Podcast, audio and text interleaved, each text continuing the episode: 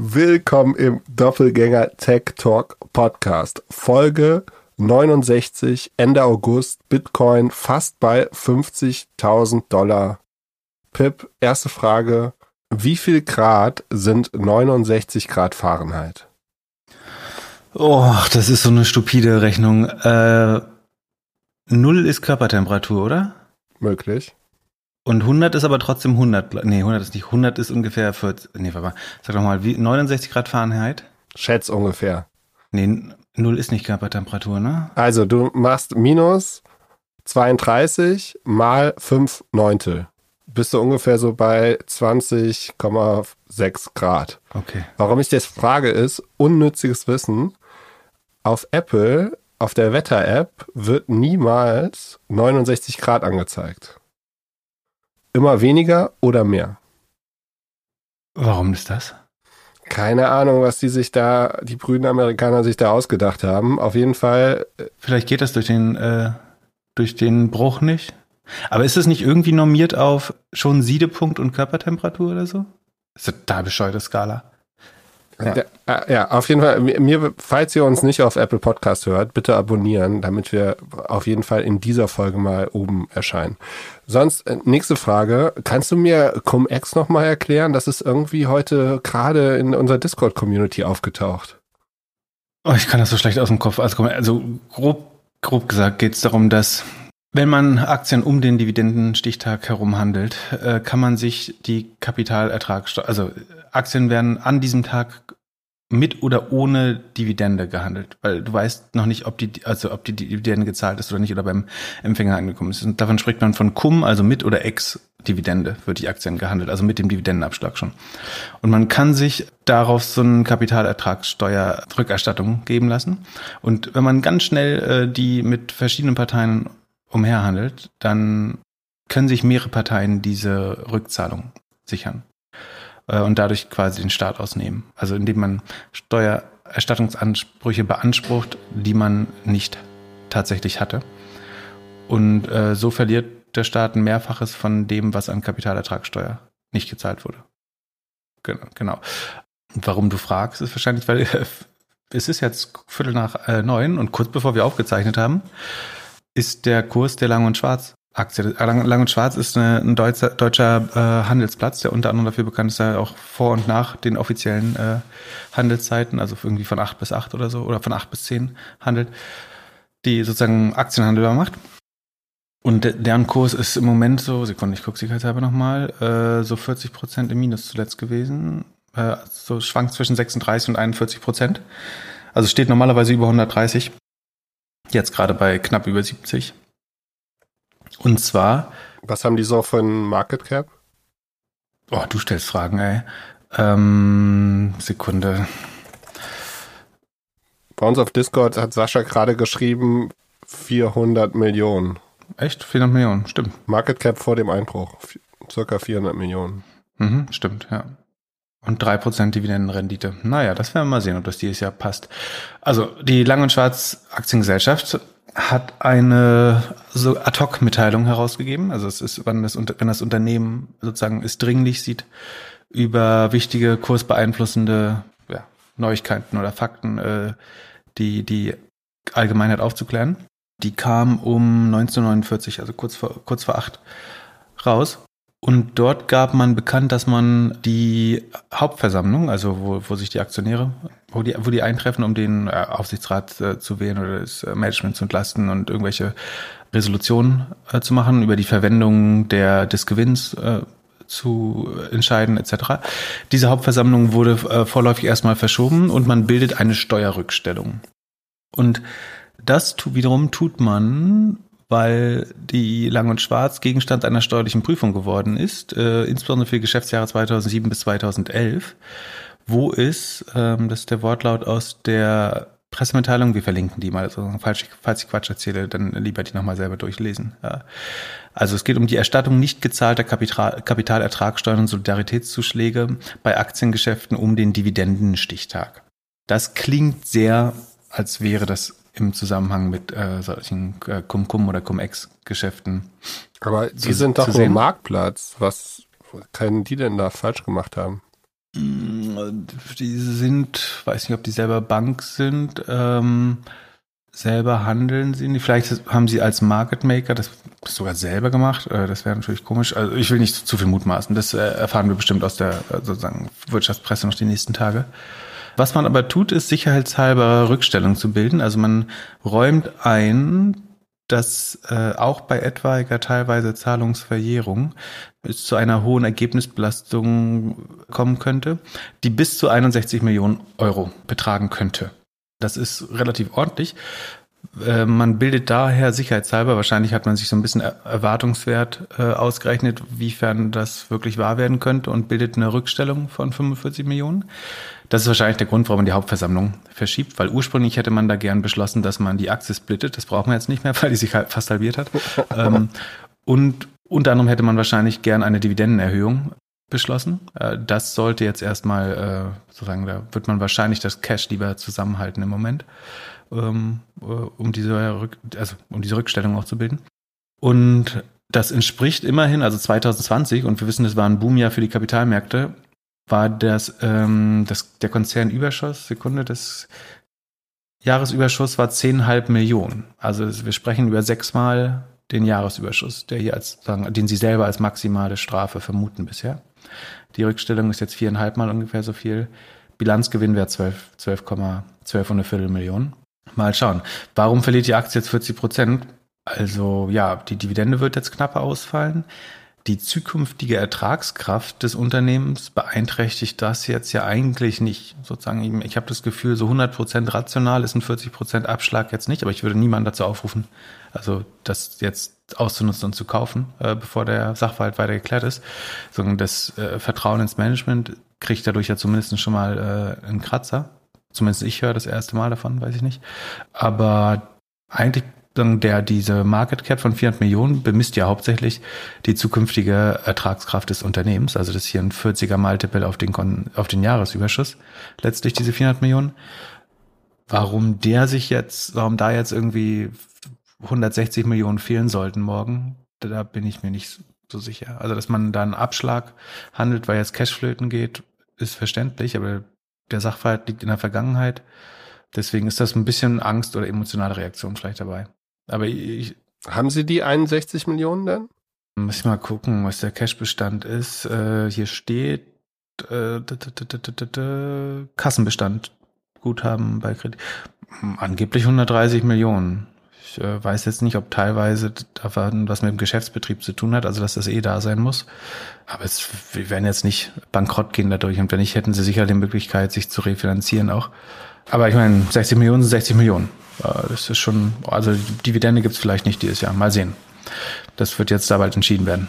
Mir sind die hauptsächlich bekannt geworden, weil die im Hintergrund von den Neo-Brokern in Deutschland stehen, oder? Genau, das ist die Börse, die an Trade Republic angeschlossen äh, ist und worüber ein Großteil sozusagen unter normalen Bedingungen, wenn es nicht zu irgendwelchen Ausfällen oder Engpassen kommt, wird der Handel von Trade Republic über Lang und Schwarz abgewickelt, sozusagen, was einerseits sicherlich an den Konditionen liegt, die man bereit war einzugehen da, ähm, und den Handelszeiten, die sozusagen sehr millennial-freundlich sind oder insgesamt kundenfreundlich. Ist ja Quatsch, das ist immer kundenfreundlich natürlich.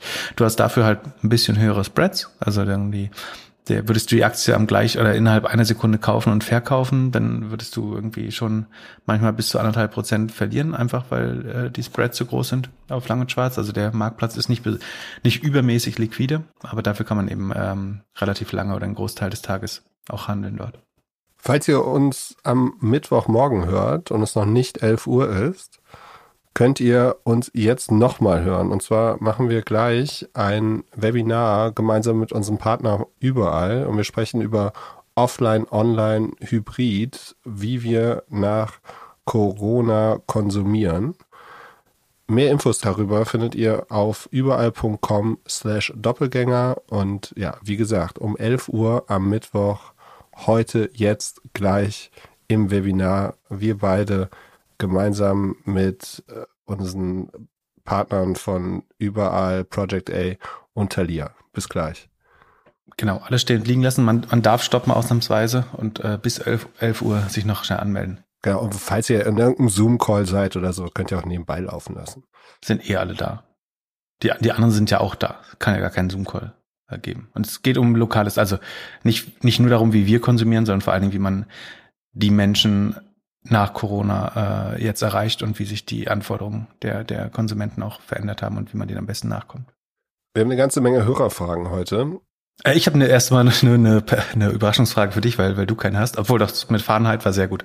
Äh, das war die zweite, mit der du mich gekriegt hast übrigens. In Folge 96, äh, 69. Eigentlich hätten wir heute nur über OnlyFans reden müssen. Äh, also, zweite Frage kalt erwischt. Herzlichen Glückwunsch. Ähm, in 69 Folgen. Ich hab, äh, wollte dich, um dich auch kalt zu erwischen, hast du äh, dein, dein SUV gegen Lastenrad schon eingetauscht?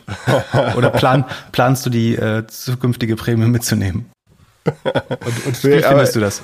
Gab es nicht schon eine bessere Prämie vor ein paar Monaten oder Jahren? Ich meine, es gab sogar äh, noch mehr. Ich wurde in Hamburg gefragt von dem einen oder anderen Bekannten, ob wir uns ein Lastenrad besorgen würden.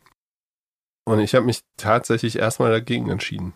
Hat die Stadt eine Prämie ausgelöst, äh, ausge, ausgelobt? Ja, ich meine schon. Und die war sogar, glaube ich, noch besser. Äh, also äh, ich finde das super. Ich finde, die Infrastruktur steht halt nicht. So, ich bin pro Fahrrad. Ich bin ja auch schön im Winter letzten Jahres auf meine Schulter beim Fahrradfahren gefahren. Also alle Helm, wenn, wenn ihr jetzt schon äh, geimpft seid, kauft euch noch einen Helm und Für die Schulter. Wa, wa, was denkst du? So mit drei Helmen, so wie so, wie so ein Ninja-Turtle mit, mit Helm auf der Schulter noch zusätzlich? Oder ja. mit, so, mit so einem American Football oder Rugby-Kluft Fahrer, damit dir nichts passiert.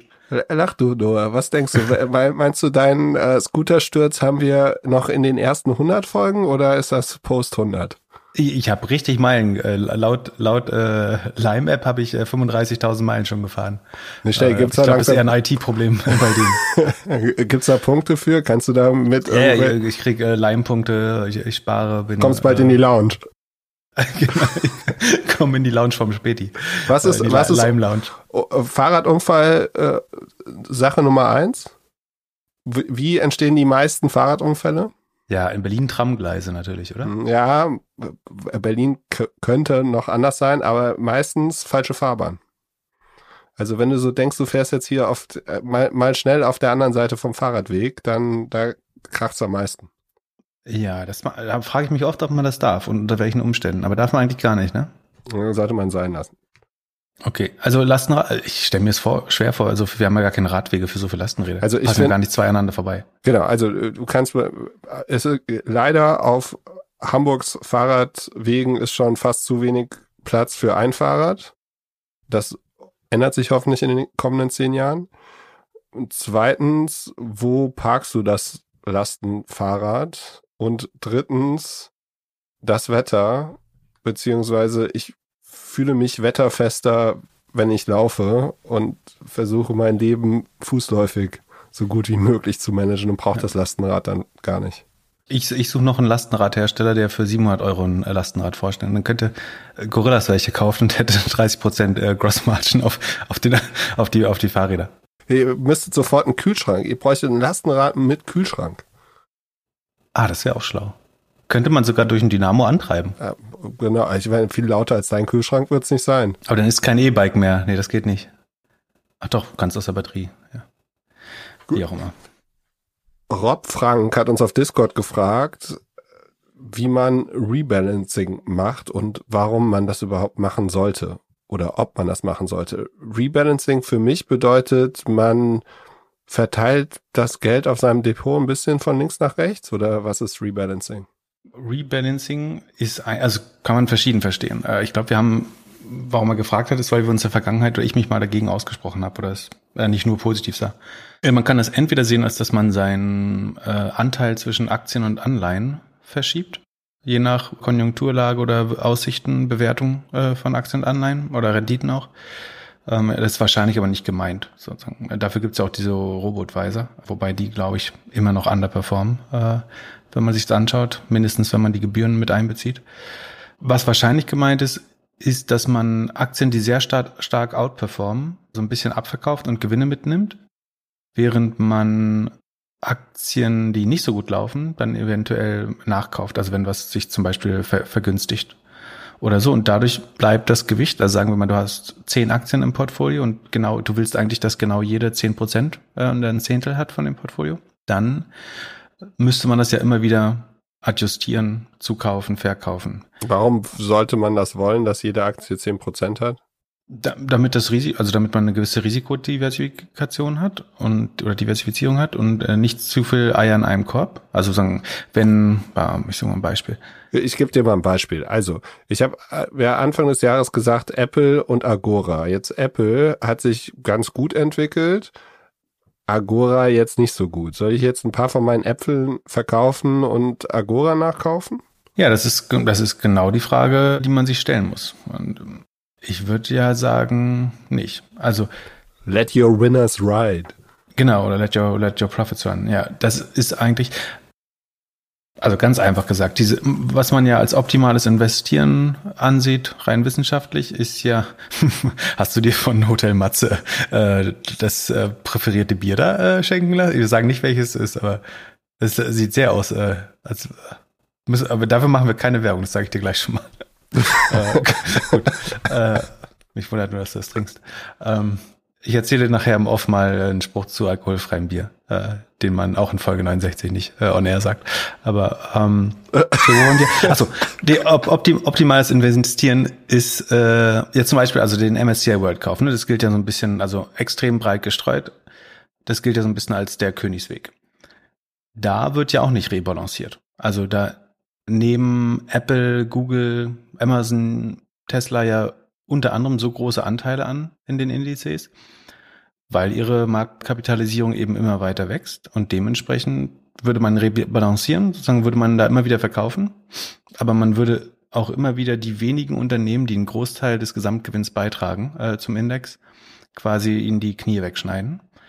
Von daher, also einer der Erfolgsgründe, warum das Investieren breit gestreute Indizes so erfolgreich ist, ist, weil man die Gewinner laufen lässt und sich entwickeln lässt und äh, auch erlaubt, dass die dann irgendwie bis zu sechs Prozent einzelne Companies haben oder so. Ich glaube, sechs ist ein bisschen viel, aber ich glaube, Apple hat am MSCI World irgendwas zwischen ein und zwei Prozent oder so, aber ist gemessen an der ganzen Welt ja trotzdem relativ viel. Und ganz einfach gesagt, also ich kann das empirisch total bestätigen, alles, was ich verkauft habe, war fast immer ein, ein Fehler. Und du beschneidest ja mit Absicht Aktien, die gerade Momentum haben oder gerade geliebt werden oder tatsächlich, wo die dahinterliegende Geschäftsentwicklung auch hervorragend ist. Also da, wenn sich deine Einschätzung nicht geändert hat, bloß weil die Aktie jetzt läuft, zu sagen, ich will davon nicht so viel im Depot haben, ist eigentlich doof. Auch wenn es sich irgendwann blöd anfühlt, weil das Risiko bei einem Rückschlag dann überdurchschnittlich betroffen zu sein steigt natürlich auch. Aber die Outperformance, die sich dadurch ergibt, wenn man die Aktien einfach steigen lässt, die sichert dich auch ja die Sicherheit, also klar kannst du höhere Rückschläge erleiden, aber du erleidest sie auch aus einem höheren Niveau. Von daher bin ich eigentlich dafür, wenn ich, also wenn ich brauche ja irgendwie ab und zu mal Liquidität, um Steuern zu zahlen oder irgendwie ein Angel Investment zu machen oder in irgendeinen Fund einzuzahlen, dann verkaufe ich in aller Regel die Aktie, die noch am schlechtesten gelaufen ist bisher. Also jetzt aber, Amazon. Ja, die ist ja insgesamt nicht schlecht gelaufen. So, also A, liebt der Markt die offenbar nicht oder sieht nicht, was ich gesehen habe oder ich habe einfach Unrecht oder habe keine gute Analyse gemacht. Und B, dort würde ich bei einem Verkauf in der Regel noch nicht oder nur weniger Steuern zahlen. So normalerweise treffe ich äh, meine Entscheidung nicht äh, basierend auf irgendwelchen Steuersparnissen. Aber wenn ich die Wahl habe, irgendwie ein Square, was ich verfünffacht habe, seit ich es habe, äh, zu verkaufen, dann muss ich die Hälfte davon sozusagen als Steuern aufgeben. Oder ich verkaufe irgendeine Aktie, die nicht durchgestartet ist, dann verkaufe ich eher die, die nicht durchgestartet ist und lasse die andere weiterlaufen. Insbesondere wenn ich noch weiterhin an das Unter Unternehmen glaube. Und also wenn mal der, der seltene Fall eintrifft, dass ich eine Aktie mag und der Markt sieht das auch so, das passiert ja oft äh, selten genug, dann finde find ich, sollte man das äh, laufen lassen. Ich weiß nicht, ob es dazu Untersuchungen gibt. Mein Gefühl ist, es wurde auch wissenschaftlich untersucht und einiges spricht dafür, beziehungsweise ist das ein wichtiger Bestandteil, warum MSCI World so eine gute Strategie ist. Aber das ist, und man muss wieder dazu sagen, es kommt ein bisschen auf das Risikoprofil ab. Wenn du sagen, dein, dein Risiko minimieren willst, gerade sozusagen auf Rückschläge und du, es gibt so diesen, diesen dummen Spruch von Gewinn, ach, weiß nicht, ob der dumm ist, aber es gibt diesen Spruch von Gewinnmitnahmen ist noch niemand äh, arm geworden oder so. Das stimmt natürlich, da irgendwie mal große Positionen, die gut gelaufen sind, zu verkaufen. Insbesondere, wenn da sich auch irgendwelche lofty Valuations aufgebaut haben, dass man eigentlich selber nicht mehr glaubt, dass äh, Tesla jetzt so und so viel wert ist dann kann man natürlich mal Gewinne mitnehmen und das umverteilen. Für das Risikoprofil ist es wahrscheinlich gut. Für das Verhältnis aus Rendite und Risiko ist es, glaube ich, eigentlich nicht gut. Dann äh, bin ich kein so großer Fan davon mehr. Das ist, warum ich skeptisch bin bei Rebalancing. Und in der Regel ärgere ich mich jedes Mal, wenn ich was verkauft habe. Ich gestern, wir hatten neulich mal über Payment geredet, da hatte ich mir Adyen wieder angeschaut. Adyen hatte ich für irgendwie 60 oder 600 verkauft, sind bei 2400 innerhalb von zwei Jahren noch. Ist genauso gut gelaufen wie Square fast. HelloFresh viel zu früh verkauft. Ähm, eigentlich äh, fast, fast alles. Das, was, ich bin mal gespannt, ob wir irgendwann die Folge haben, in der wir hier beide sitzen und denken, ach, hätten wir einfach alles verkauft. Das, nee, das glaube ich nicht. Äh, nee, nee, nee, nee, glaube ich nicht. Weil du würdest, glaube ich, nie zu dem Schluss kommen, das hätte man sehen müssen. Weil wenn, dann hätte man es die letzten drei Jahre jeden Tag sehen müssen. Es hat sich jeden Tag überhitzt angefühlt. Ähm, aber klar wird irgendwann mal ein, ein, ein Crash kommen vielleicht. Was ich mache zum Rebalancing ist, dass wenn ich, also wenn ich Liquidität abziehe, dann verkaufe ich Verlierer, sozusagen das erhöht sogar die Konzentration. Aber wenn ich welche zuführe, dann kaufe ich jetzt nicht Posten, die gut gelaufen sind, nach. Also ich kaufe dann nicht noch mehr von einem Square oder noch mehr von einem Cloudflare äh, oder von einem CrowdStrike, ähm, die sehr gut gelaufen sind. Das, äh, also ich führe dann nicht noch mehr die Konzentration hoch, sondern dann diversifiziere ich wieder, indem ich sozusagen kleine Pflänzchen sehe, die hoffentlich auch durchstarten und dadurch diversifiziert sich das dann langfristig ein bisschen automatisch. Aber es ist eine gute Frage. Und äh, es gibt, es gibt auch Szenarien, wo man das Risiko minimieren will, wo es sinnvoll äh, sein kann, zu, zu rebalancieren. Wenn auf 20 Jahre Sicht oder langfristige Sicht macht es, glaube ich, keinen Sinn. Es gibt auch die Theorie, dass Leute ihr Geld zurücknehmen, also wenn sich die Aktie verdoppelt, dass man das Geld, was man eingezahlt hat, rausnimmt und dann den Rest laufen lässt. Ja, das ist, das ist richtig großer Bullshit. So, das, da, das, das sage ich jetzt so extrem, weil ich äh, mich mit einem äh, Bekannten darüber äh, so ein bisschen gestritten habe am Wochenende. Ähm, da ging es noch um was anderes, da ging es um Secondaries, äh, also Unternehmensanteile bei, bei Angel Investments irgendwie da einen Teil mitzunehmen. Also ich glaube, es kann nur entweder insgesamt richtig oder insgesamt falsch sein, so, so eine Entscheidung zu treffen. Zu sagen, 20 Prozent nehme ich jetzt mal mit, das ist so ein rein geistiger Hirnfick zu sagen, dass man ein bisschen besser schlafen kann, wenn man seinen Einsatz wieder drin hat. Aber das ist ja nicht das Ziel, irgendwie zu investieren, dass man, äh, also im besten Fall kann man sagen, man hat seinen Einsatz wieder drin, ab jetzt spekuliert man nur noch mit den Gewinnen und alles, was man dann hat, ist dazu gewonnen, äh, zu gefühlten Null Kosten. Ja, man ärgert sich das, doch immer, dass man nur die Hälfte hat. Also wenn es noch richtig abgeht. Ja, eben, entweder, entweder mag ich die Aktie noch oder, oder nicht, aber sozusagen dann also warum der, den Einsatz? Warum nicht den Einsatz plus Zins? Oder warum nicht den Einsatz plus 10 Prozent? Oder warum nicht den Einsatz plus 50 Prozent? Äh, das ist mir zu emotional gesteuert. Aber wenn man sich damit besser fühlt, gut fühlt, wenn einem das irgendwie mehr Risikobewusstsein für den Rest des, oder wenn, wenn man sich damit besser fühlt, den Rest des Geldes drin zu lassen, dann soll man auch seinen Einsatz abziehen. Fein. Rational finde ich es nicht. Die Börse ist auch nicht rational und man muss auch irgendwie den Investmentansatz finden, mit dem man am besten leben kann. Aber ich sehe da keine wissenschaftliche Begründung, will ich nur sagen. Äh, und das ist was, was man fürs Gefühl macht, aber auch das kann ja Sinn machen. Also saudumm oder wie, was ich gesagt habe, ist es nicht. Das nehme ich zurück. Aber es ist nicht rational. Sehr gut. Dann ist das der perfekte Zeitpunkt für unseren Disclaimer. Es handelt sich hierbei nicht um Anlageberatung. Man sollte aufgrund des Gehörten keine Kauf- und Verkaufsentscheidungen zu Aktien und anderen Wertpapieren treffen. Wir können die Risikodisposition der Hörer nicht einschätzen. Es besteht zudem immer das Risiko eines Totalverlusts. Ihr solltet immer euren eigenen Research machen, um selbstständige Entscheidungen zu treffen. Solltet ihr dennoch aufgrund der Informationen im Podcast handeln, habt ihr stets auf eigenes Risiko und wir können unmöglich für etwaige Verluste haften. Zudem solltet ihr auch auf jeden Fall auf doppelgänger.io slash Disclaimer gehen und das Ganze nochmal lesen. Was ist mit Airbnb passiert? Das will ich auch gern wissen. Da ist ja auf einmal Bewegung im Markt. Ja, und keiner, also. Corona vorbei? Ey, also, erklärst du, erklär du es mir. Ähm, Sekunde, ich guck noch mal nach. Plus 9,3 Prozent, äh, gerade in den USA. Ich würde sagen, charismatischer Gründer hat sich vor die Kamera gesetzt und hat erzählt, wir sehen, dass hier wieder gereist wird.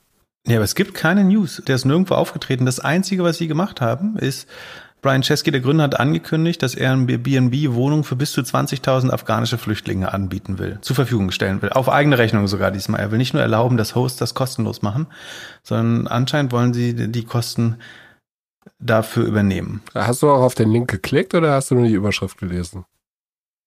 Ich, ich habe verschiedene Überschriften gelesen. Aber ich äh, habe den Artikel nicht ganz gelesen. Ich habe dann so ein Video gesehen und da hieß es ja, die Travel-Zahlen sind ab, äh, besser als im Vorjahr und, und, und.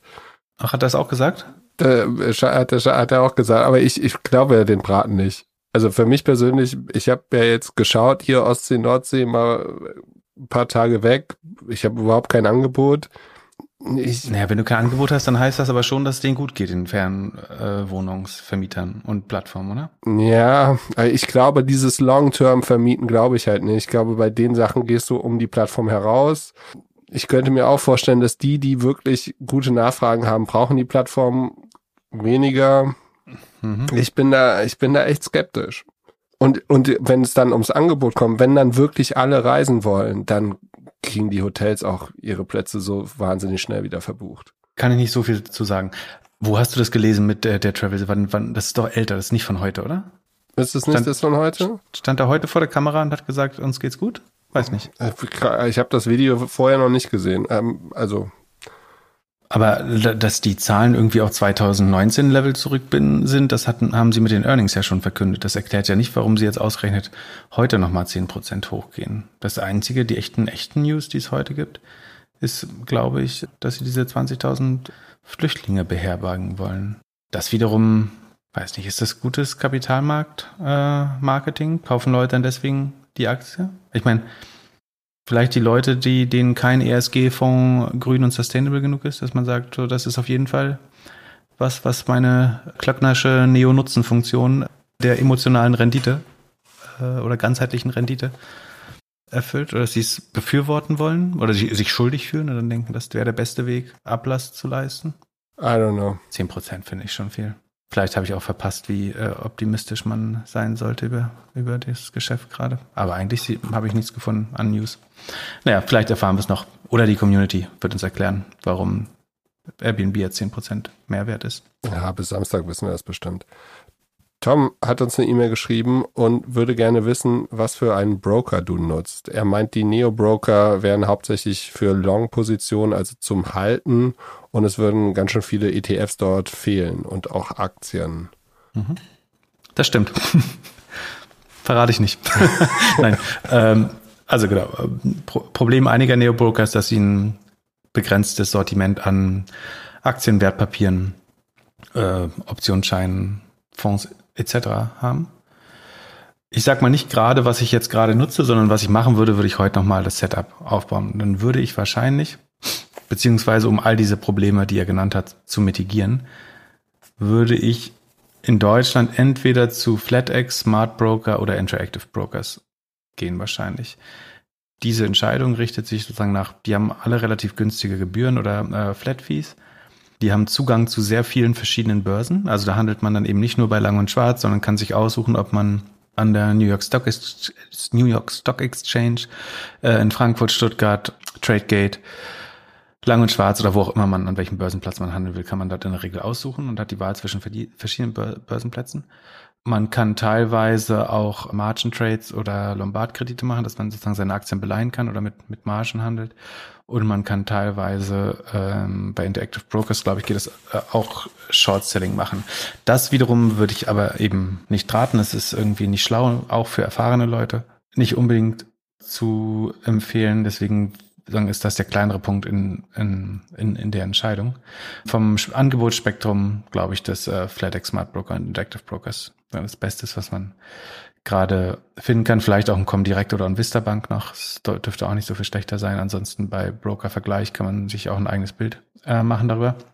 Wie ich jetzt gerade, mein Setup sieht tatsächlich aber total anders aus. Nämlich ich, mein langfristiges Portfolio, sagen das irgendwie 95 Prozent des Aktienvermögens beinhaltet, ist tatsächlich bei meiner Hausbank. Einfach weil die Gebühren, wenn die gecapped sind, also wenn der Trade maximal insgesamt irgendwie 49 Euro kostet oder so, dann ist das ab einer gewissen Summe ja dann trotzdem egal. Sagen, da ich jetzt keine Mini-Position habe da drin, sondern das A handle ich relativ wenig hin und her dort, sondern ich, ich versuche die lang zu halten und die Positionen sind alle irgendwie deutlich fünfstellig, sodass die, die Gebühren weniger ausmachen. Ich habe Zugang zu den wichtigsten Börsen dort. Also das beschränkt mich dort nicht. Ich kann fast, gibt selten Titel, die ich nicht handeln kann. Und wenn, dann liegt es an rechtlichen Vorschriften bei manchen Optionsscheinen, nicht an äh, Verfügbarkeit. Von daher bin ich eigentlich noch relativ zufrieden äh, mit meiner Hausbank, außer dass es mobil nicht wirklich gut geht. Ähm, dann habe ich noch ein Konto bei einem Neo-Broker, wo ich mal irgendwie eine, eine alternative Strategie einfach trade. Ähm, Titel, die ich sonst nicht mit großen Sachen kaufen würde. wo ich sehr gut mobil traden kann äh, oder sagen wir sch schnell was machen kann und ein paar Sparpläne habe, um sozusagen noch ein bisschen Parallelsicherheit zu haben.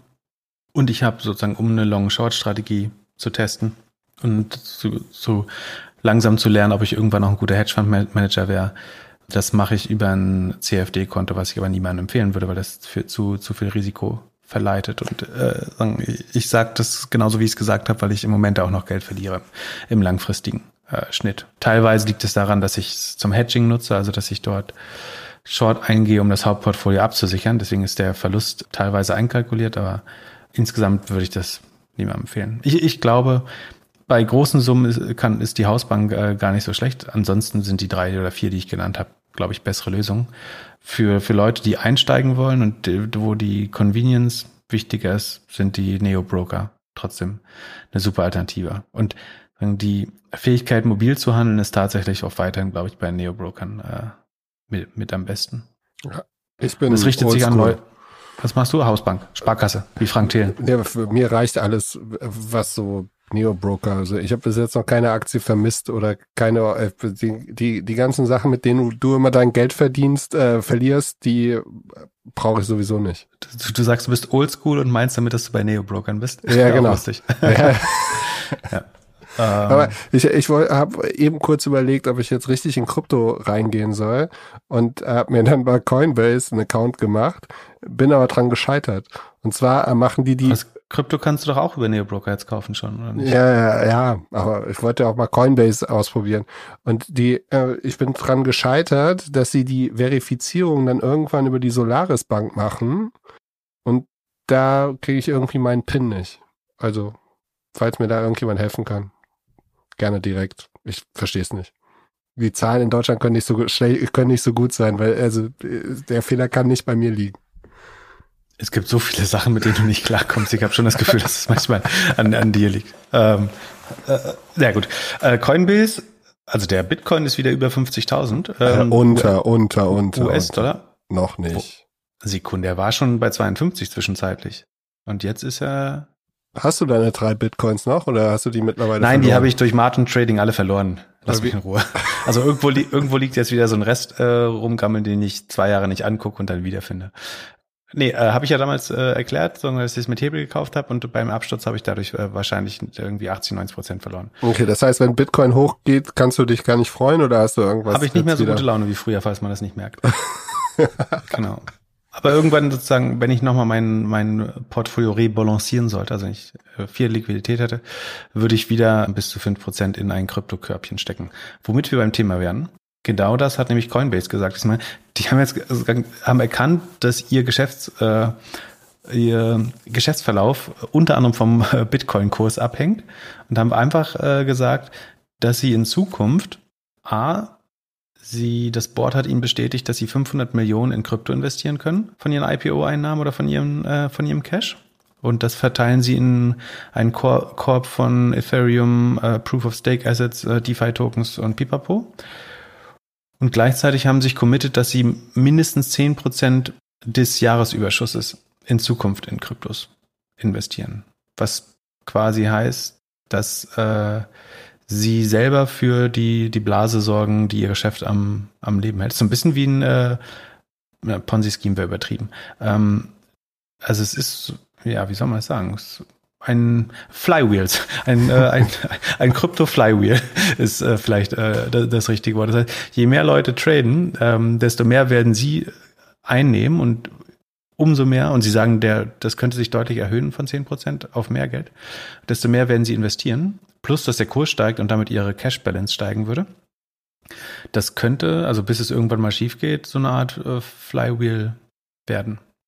Ähm, können die als Marktplatz nicht sowieso irgendwie so wilde Tricks machen, dass sie immer sagen, so ja, hier, du hast, du hast ein bisschen Bitcoin bekommen, du hast ein bisschen Bitcoin bekommen und sie das damit aushebeln, je größer ihr Konto selbst ist? Verstehe ich nicht. Also, die sind ja Marktplatz. Du kaufst und verkaufst ja, ja. darüber. Mhm. Und können sie das nicht irgendwie noch ein bisschen mehr rumtricksen, je mehr sie auf der Bank selbst liegen haben? Was sollen sie da rumtricksen? Keine die, Ahnung, was da für Spielchen gemacht. Ja. Die können selber Market mehr, aber nee, weiß nicht.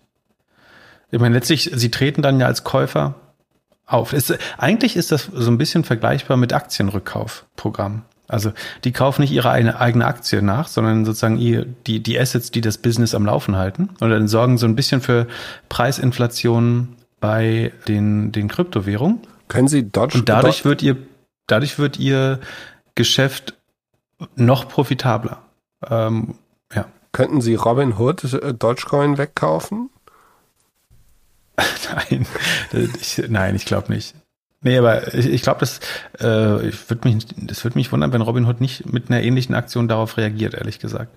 Ähm, und dann hast du aber ein Problem, weil dann dieses ganze Rumgehandel führt dann zu einem Netto-Nachfrageüberschuss, weil am Ende der Marktplatz quasi sagt, sagen wir mal, die haben eine Gross Margin von 50 Prozent. Also von dem Handelsumsatz behalten sie 50 Prozent als Gross Margin. Und davon sagen sie dann 10 Prozent würden sie also noch abzüglich der Gemeinkosten und so bla bla, aber mal ganz stark vereinfacht, davon würden sie, dann würden sie fünf Prozent aller Umsätze immer als Nachfrageüberschuss haben, weil sie den, also wenn jemand für eine Million handelt, würden sie nochmal für 50.000 selber nachkaufen, eigentlich, wenn man das so durchrechnen würde. Macht das Sinn?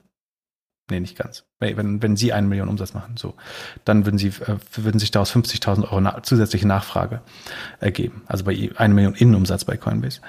Ähm, und dadurch hast du einen dauerhaften Nachfrageanstieg äh, auf Krypto. Jetzt würde man sagen, Coinbase allein bewegt nicht diese Währung komplett, sondern die, ganzen Verbrecher müssen ja auch noch nachkaufen oder die, deren Opfer.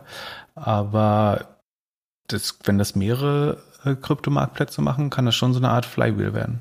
Du weißt zumindest, dass solange Leute handeln, wird die Nachfrage steigen nach, nach den äh, Coins, weil die Börsen sich verpflichten, selber nachzukaufen. Und das wirkt dann wie so ein Aktienrückkaufprogramm, nämlich dass äh, die, die Asset, dass du fast ein, äh, ein, ja, ich will nicht sagen garantiert, aber du hast Grund anzunehmen, dass langfristig die Kurse steigen, weil es immer einen Nachfrager geben wird, nämlich die Börsen selber, solange es Umsatz gibt.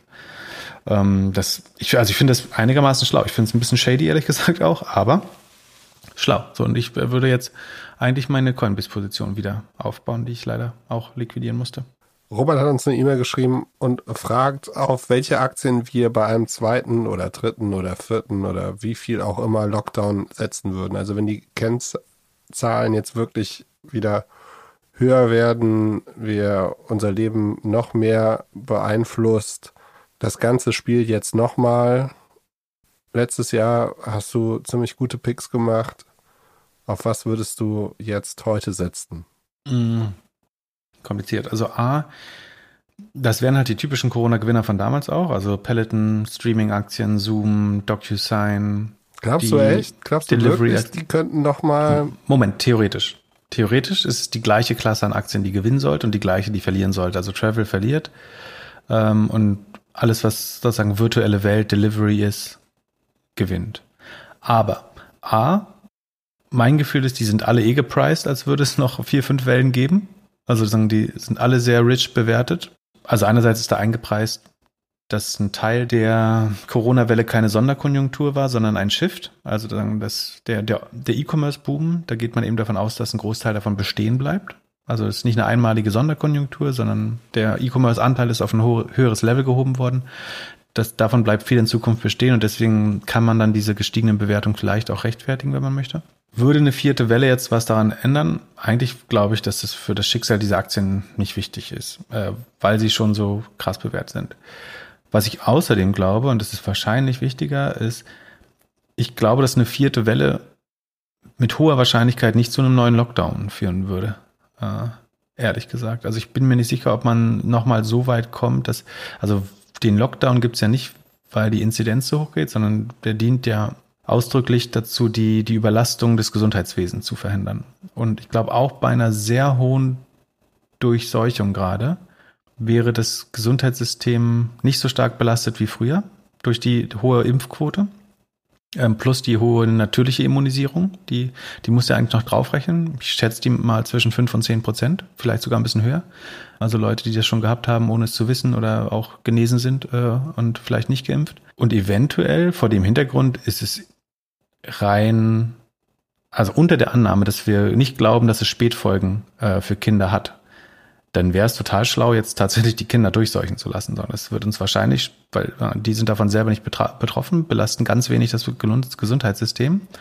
Und später im Herbst, wenn es äh, eventuell für, für uns wieder gefährlicher wird, dann wäre es eigentlich gut, wenn die als Überträger aus der Kette raus sind. Sagen, dann hättest du die auch natürlich immunisiert. Womit ich jetzt nicht sagen will, lass uns die Kinder durch, durch, durchseuchen. Ähm, aber wahrscheinlich, noch besser wäre es vielleicht CCM, obwohl weiß ich gar, weiß ich gar nicht. Kannst du jetzt mal über was reden, von was du dich, dich ein bisschen auskennst? Also ich äh, beschreibe es ja nur mathematisch, nicht äh, medizinisch. Bisschen, sollen wir jetzt über Fußball reden?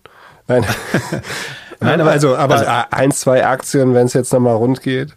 Ich glaube, es gibt keine Bereitschaft in der Bevölkerung dafür, dass wir nochmal äh, ra nicht rausgehen dürfen oder sowas. So, solange nicht das Gesundheitssystem überlastet ist. Und sagen, das, das passiert erst, wenn wir irgendwie Bilder von Särgen vor Krankenhäusern sehen in Deutschland oder wenn Kranken, Krankheiten, die ansonsten äh, verhinderbar oder Todesfälle, die ansonsten verhinderbar wären, also dass ein Autounfall oder Herzinfarkt sterben muss. Bis dahin glaube ich nicht, dass wir einen Lockdown bekommen, ehrlich gesagt, weil die Bereitschaft dafür nicht da ist, weil es den Leuten ehrlich gesagt egal ist. Ob ich glaube, wir haben auf, also nach der Wahl gibt es einen Lockdown. Ah, wollen wir eine Fünferwette? Äh, Fünfer Schnellwette? Um eine Flasche ich, Wein? Ich, ich glaube, doppelt oder nichts. Also, du nee, kriegst nee, vier, nee. vier Flaschen oder null. Alter Zocker, nix da. Nee? Also, eine Flasche. Ich sag, nach der Wahl gibt's nochmal einen Lockdown. Ich sag, ich sag nein. Ähm, Gut, und. Du musst äh, ja auch trennen, also die, die, die Fallzahlen gehen jetzt hoch, aber die Hospitalisierung eben gar nicht. Plus, ich glaube, im Herbst könnte es halt noch mal schwerer werden. Jetzt das Doofe, es kommen jetzt viele Sachen zusammen. Es kommen die Reiserückkehrer zusammen. Es, wir haben sowieso eine steigende Kurve. Delta-Variante. Und im Herbst ändert sich das Klima dann wieder, sozusagen, um das zu begünstigen.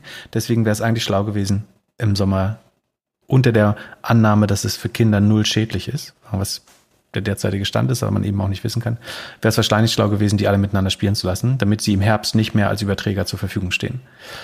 Aber du weißt doch nicht, ob dann die nächste Variante kommt, die, wo sie dann doch wieder betroffen werden. Von daher ist das Spekulation. Und ich will auch nie, niemandes Kinders, Kinder irgendwie dem äh, Krankheiten anheimfallen lassen oder so. Ähm, von daher, ich, ich glaube auf jeden Fall nicht, dass es Lockdown gibt. Deswegen glaube ich nicht. Vielleicht hast du, wenn du so drängst, was ist denn dein Vorschlag von klaren Profiteuren der vierten Welle? Du bist ja überzeugt davon, dass dann eine vierte Welle und ein Lockdown kommt. Äh, bist ja auch Corona-Experte der ersten Stunde. ähm, wann was würdest du denn dann kaufen? Ähm, BioNTech natürlich. Und die, die laufen wieder gut übrigens. Weil Booster Shot ist eigentlich schon abgesegnet in den ja, USA und die, und werden doch, die werden doch auch bestimmt jetzt hier Kindershot irgendwann haben. Und ich würde, ich glaube so, also ich glaube Sport ist durch. Ich glaube Reisen wird, die Reiseportale, die nicht abgemahnt werden, die werden diesmal abgemahnt. Wie abgemahnt? Naja, so ein Booking.com hat sich ja nicht bewegt. Äh, bei Stornierung und so, meinst du? Ja. Und äh, ja, und TUI wird nicht nochmal gerettet. Hoffentlich. Und oh, die ganzen Airlines. Ai, ai, ai, ai, und dann Wobei bisher gute Investments waren. Entschuldigung. Und dann, ja, ich, was ich mir halt wünschen würde, ist irgendwie den ganzen Bildungssektor, dass da jetzt nochmal überlegt wird, weil für mich sieht so aus, dass sich eigentlich in den letzten zwölf Monaten überhaupt nichts getan hat. Und vielleicht sind da jetzt schon ein paar Player weiter, die wir in der ersten Welle noch nicht gesehen haben. Das wäre so mein, die, die positivste Nachricht, die ich aus der ganzen Sache rausnehmen die sind in Europa würde. aber noch nicht börsennotiert, ne? Mhm. Die meisten. Äh, es gibt viele Startups, die da äh, schlaue Dinge machen. Aber darauf kann man nicht so richtig wetten. Aber es ist ein guter Punkt. Also der Bildung würde das Vortrieb leisten wahrscheinlich. Robert hat noch ein, zwei Fragen dazu geschrieben in der Mail und hat ist mit seiner Frau vor kurzem Vater geworden. Äh, Gratulation dazu. Und sie können sich leisten, das äh, Kindergeld anzulegen und würden das gerne machen. Nun so ein bisschen so 50 bis 75 Prozent gerne in ETFs und den Rest gerne in Einzelaktien. Amazon-Aktie wäre ein bisschen zu groß. Also Kindergeld ist, glaube ich, 219 Euro. Da muss man über ein Jahr sparen, wahrscheinlich für die Amazon-Aktie aktuell. Wie würdest du das angehen? Wie würdest du das Kindergeld anlegen, damit die Kinder dann in 18 Jahren irgendwas damit machen können, weil sie sich wahrscheinlich dann keinen Führerschein mehr leisten müssen? Also genau, 18 Jahre. Das ist ein toller Horizont äh, zum Investieren auf jeden Fall. Ähm, und auch dann müssen sie es ja nicht. Also wenn dann ein schlechtes Jahr ist, müssen sie es ja nicht sofort abziehen, sondern können auch sagen, wir sitzen jetzt die Krise noch aus und bleiben länger drin. Bloß weil das Geld da ist, muss man ja nicht sofort die Weltreise auch mit 18 machen. Oder man macht es und dann ist er eben ein bisschen kleiner. Ähm, ich würde schon, also wenn man nicht sich das Picking selber zutraut, mindestens 70 Prozent wirklich ETF breit gestreut, MSCI World, ACWI IMI oder eine ESG oder SAI-Variante vom MSCI World äh, oder FTSE nutzen. Ähm, und dann kann man eigentlich zwei Dinge machen. Entweder macht man Faktoren-ETFs dazu, also dass man nochmal ETFs in spitzeren Märkten. Ähm, aber bevor ich was sage, hast du einen Vorschlag? Ich will dir nicht die Ideen wegnehmen. Was würdest du tun? Ich hätte so ein paar Aktien, die ich nehmen würde, einfach Okay, aus mach ich- Spaß, aber Okay, dann mache ich ETFs und dann darfst du Aktien. Also man könnte, muss dann so ein bisschen überlegen, woran man, woran man glaubt. Äh, Und irgendwie, es kann eben ein besonders grüner ETF sein, das kann irgendwie Cybersecurity, dieses äh, Wisdom Tree Cloud äh, Software ETFs sein oder Robotics AI gibt's einen ETF, Healthcare Innovation. Man kann auch diesen ARC, äh, wenn man Casey Wood mag oder die, die äh, Theorie dahinter, kann man den beimischen oder man nimmt dann drei mit zehn Prozent bei drei großen Trends, an die man glaubt und kann dann irgendwelche Industrien oder Faktoren so dazu mischen, dass man sagt, ähm, da hat man immer noch keine Einzeltitel, aber hat so ein bisschen gewettet auf Trends, die man für Outperformer hält. Und ansonsten Einzeltitel, was würdest du machen? ich habe mir gedacht, ich würde äh, LVMH machen, als äh, wahrscheinlich so eins der letzten europäischen Produkte, die es, äh, die es noch gibt in, in 20 Jahren. Damit das Kind sich dann sofort äh, irgendwie eine Nightingale-Handtasche kaufen kann oder Nein, äh, natürlich nicht. Ich würde äh, in der Erziehung klar sagen, dass man diese Produkte nicht braucht, aber das ist ja schon ein, de deswegen die Aktie gekauft hast. ein Das ist bisschen ja wieder deutsche Kultur. Wieder ein SUV. Äh, ja, da- das Thema, aber freust du dich richtig, dass du das immer wieder rausnimmst. Dann natürlich, äh, als Corona-Baby muss man natürlich auch äh, BioNTech im, im Portfolio haben. Hm, mhm. Ist ein bisschen, also dann wird, ja, erzähl weiter schon. Da- Dann äh, Cloudflare, äh, Frau als Founder mit am Team, Security und so.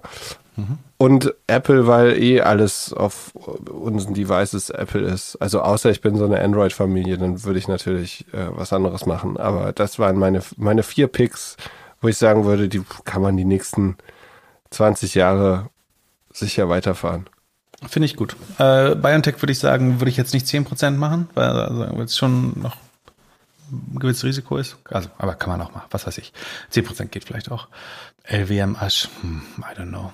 Aber es ist wahrscheinlich gut. Äh, Der Luxus wird nicht untergehen von heute auf morgen. Das ist Qualität. Das ist der einzige Laden, der auf Qualität setzt. Willst du mir erzählen, dass es gutes Value for Money ist, oder was? Luxusartikel? Das sage ich nicht gesagt. Aber ich, ich glaube trotzdem, dass die äh, in den nächsten 20 Jahren noch einen super Run haben. Qualität. Na gut. Mehr Ähm, Qualität als deutsche äh, Luxusautohersteller. Vielleicht. Mm, aber ich meine, die haben ja auch, mm, ah, aber das ist auch nicht ESG. Ist, ja, da würde mich interessieren. Das LV, LWM Asch, Die ähm, werden auf jeden Fall. äh, ist das ESG Konter? Aber das ist ja, äh, das H steht ja für äh, Hennessy äh, Cognac oder Honesty? Nee, Hennessy. Äh, und so, äh, ist- Chandon ist da auch drin, also Shampoo. Stimmt, da müssen die So das richtig splitten. äh, halal ist das aber nicht alles. Dann müssen die das splitten. Ah. Hm, auch nicht schlecht. Das würde ich gerne mal wissen. Ob die. Das gebe ich dir als äh, Hausaufgabe für nächste. Woche. Äh, Und dann die ganzen Tierhäute, die verarbeiten und so. Sind die schon tierhautfrei? Uninvestable, eigentlich. ähm, na, nee, mal im Ernst. Also wenn du irgendwie Pel Pelze, Ja, stimmt, Tierhäute, Suff, was weiß ich. Schlechter geht's ja gar nicht. Äh, als nächstes kannst du noch äh, Knarren mit Brillis besetzen oder so. Naja, aber es ist äh, aus, aus Renditesicht wahrscheinlich ein guter Pick. Ähm, wobei die Gefahr ist eben, dass es sozusagen nicht ESG-konform genug ist. Das könnte auf Sicht von 20 Jahren, äh, das weiß man noch gar nicht, wie relevant das werden könnte. Also ich würde mich tatsächlich fragen, wer- also die eine Frage, die man sich stellen muss, ist, welche Firmen sind in 20 Jahren noch da? Von daher ist äh, das vielleicht dann auch gar nicht so ein schlechter Pick. Ich hätte lustigerweise gesagt, ich hätte vielleicht den Tony Speck äh, genommen mit einem kleinen Anteil. Ja, das Thema ist nach Nee. fünf Jahren durch. Also ja, das ist die Gefahr, dass die keine Pipeline haben, aber mit einem kleinen Anteil. Obwohl, Ja, mit und 18 dann- findet das dann- Kind das ja auch nicht mehr cool. Da, genau, dann Disney, Disney, Disney, gut. ja, Disney als Streaming-Anbieter. Doch, komm, jetzt. Und dann Airbnb, weil wir immer da reisen, in den schönen tatsächlich Ferienhäusern, genau. mm, Und jetzt, was, was ist noch mit Kindern? Äh, ja, Nee, Haustier nicht nur zu mit Plus. Kindern. BioNTech finde finde ich als kleine Position auch gut, ehrlich gesagt. Aber du weißt auch nicht, ob BioNTech nicht der Pharma-Multi ist in, in 15 Jahren. Und das, das nächste irgendwie Pfizer nur noch Predatory Pricing in den USA macht oder was weiß ich. Naja. Ähm, ich würde nicht auf einzelne Cloud-Titel setzen wahrscheinlich. Ich finde einen Cloud-ETF, glaube ich, gut. Und Airbnb finde ich, Airbnb würde ich nehmen, Coinbase, BioNTech. Und würdest du auch einen, einen halben Bitcoin oder so kaufen? Äh, das würde ich versuchen, über Coinbase abzubilden. Ähm, oder Ja. bullish.com. nee, eher, eher nicht. Äh, Und äh, Robert hat auch noch eine letzte Frage. Was passiert, wenn Apple TV sein Game of Thrones hat?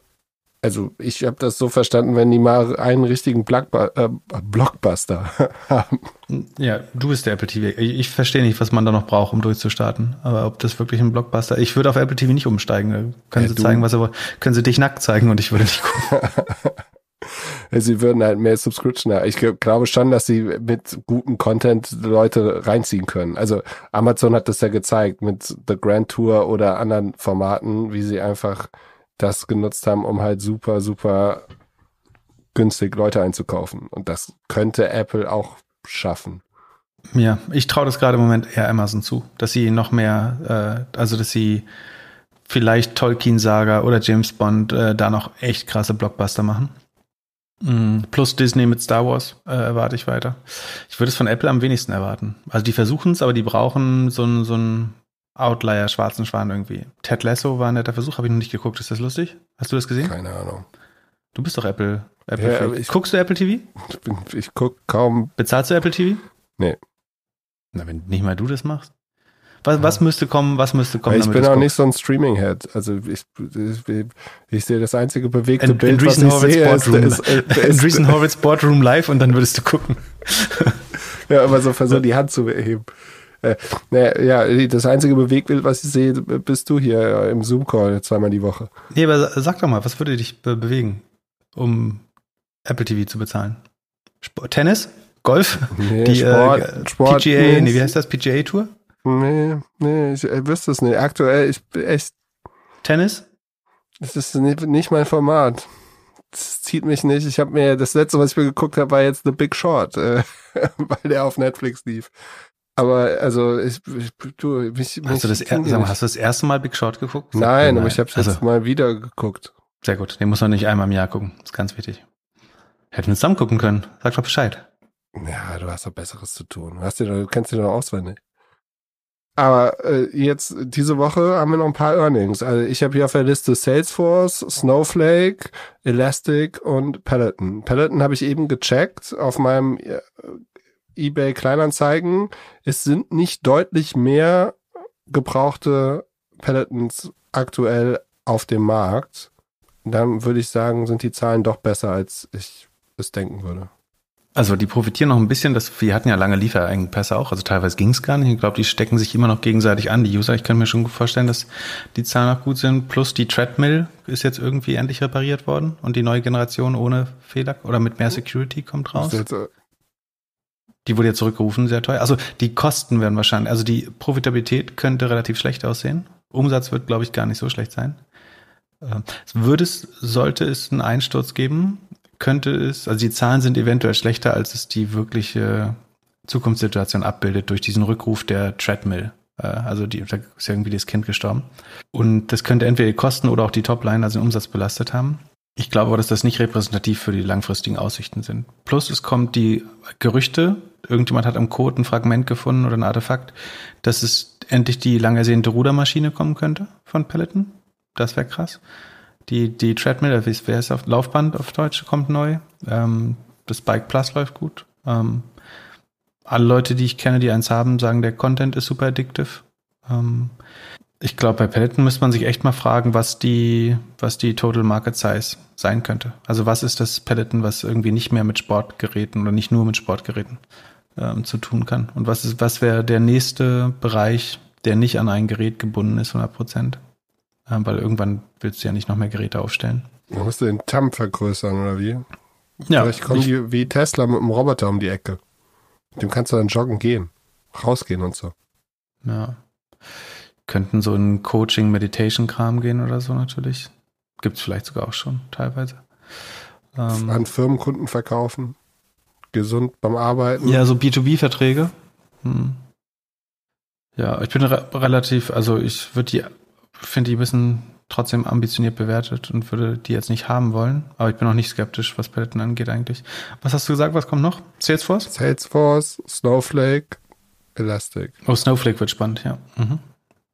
Elastic gucken wir uns, wenn die Zahlen da sind, vielleicht an. Haben schon so lange geredet heute.